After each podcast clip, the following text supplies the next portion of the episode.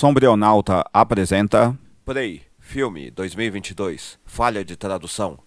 Sabe-se que pratico artes marciais, antes da pandemia, com bem mais afinco. No entanto, você aprende uma coisa básica no Kung Fu em particular.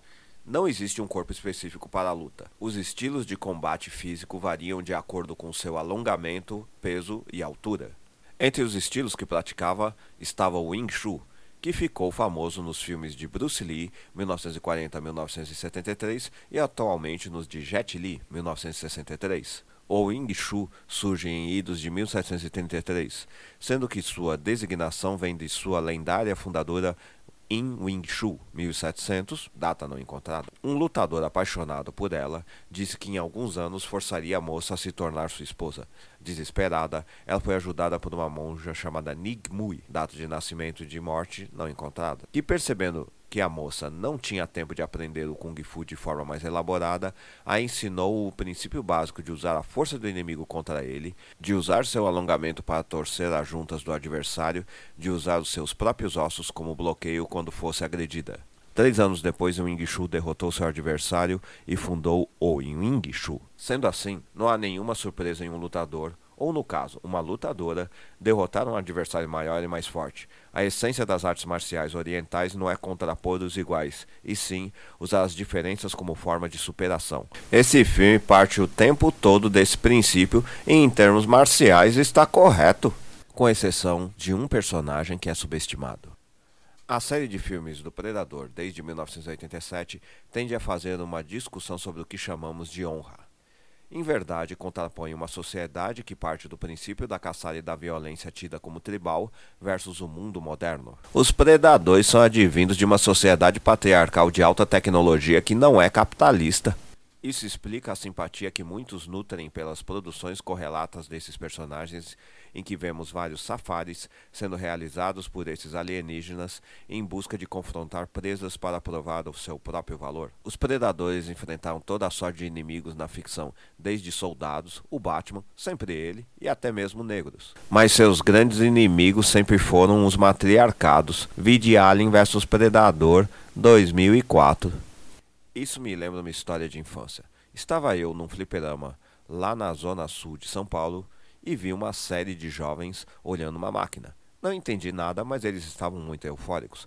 Fui lá ver e eles disseram: Espera a abertura.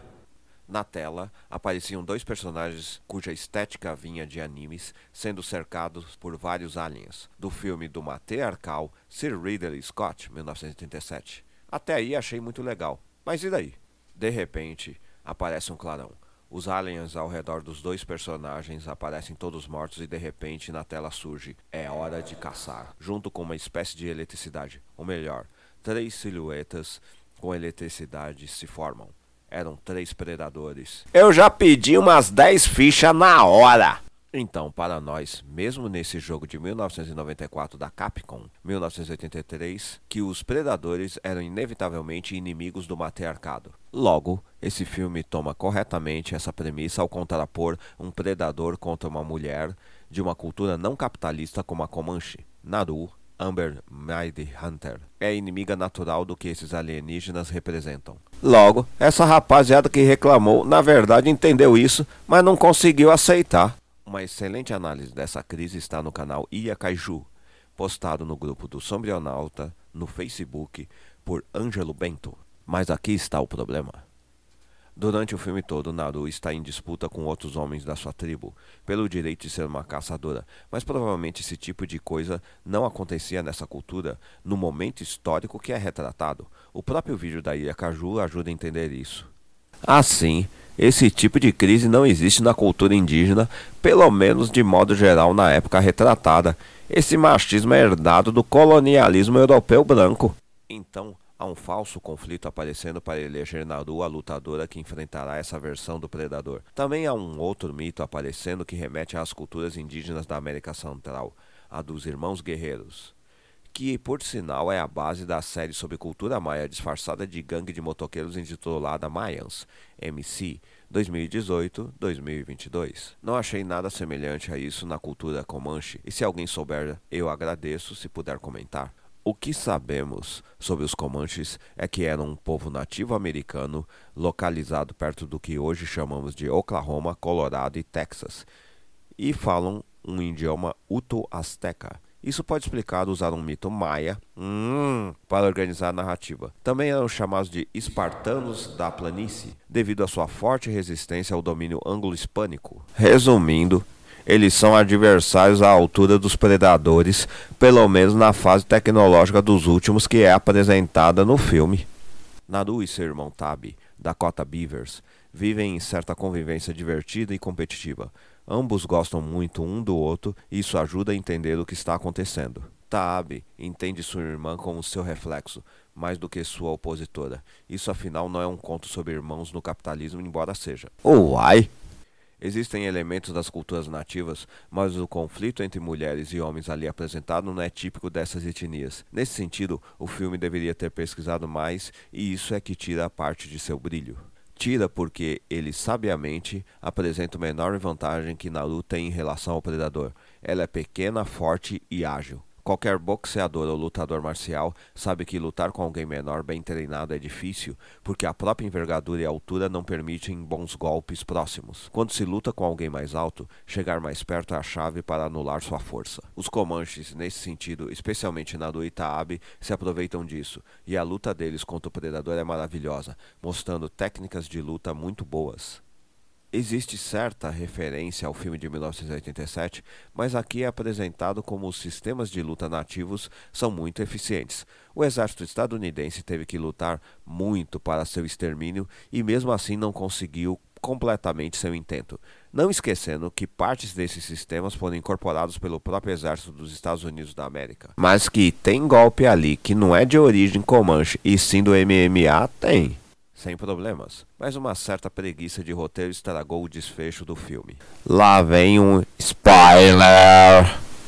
A arma de dardos do predador em questão é direcionada por meio das clássicas três luzes de mira, coisa que achei muito bem pensada.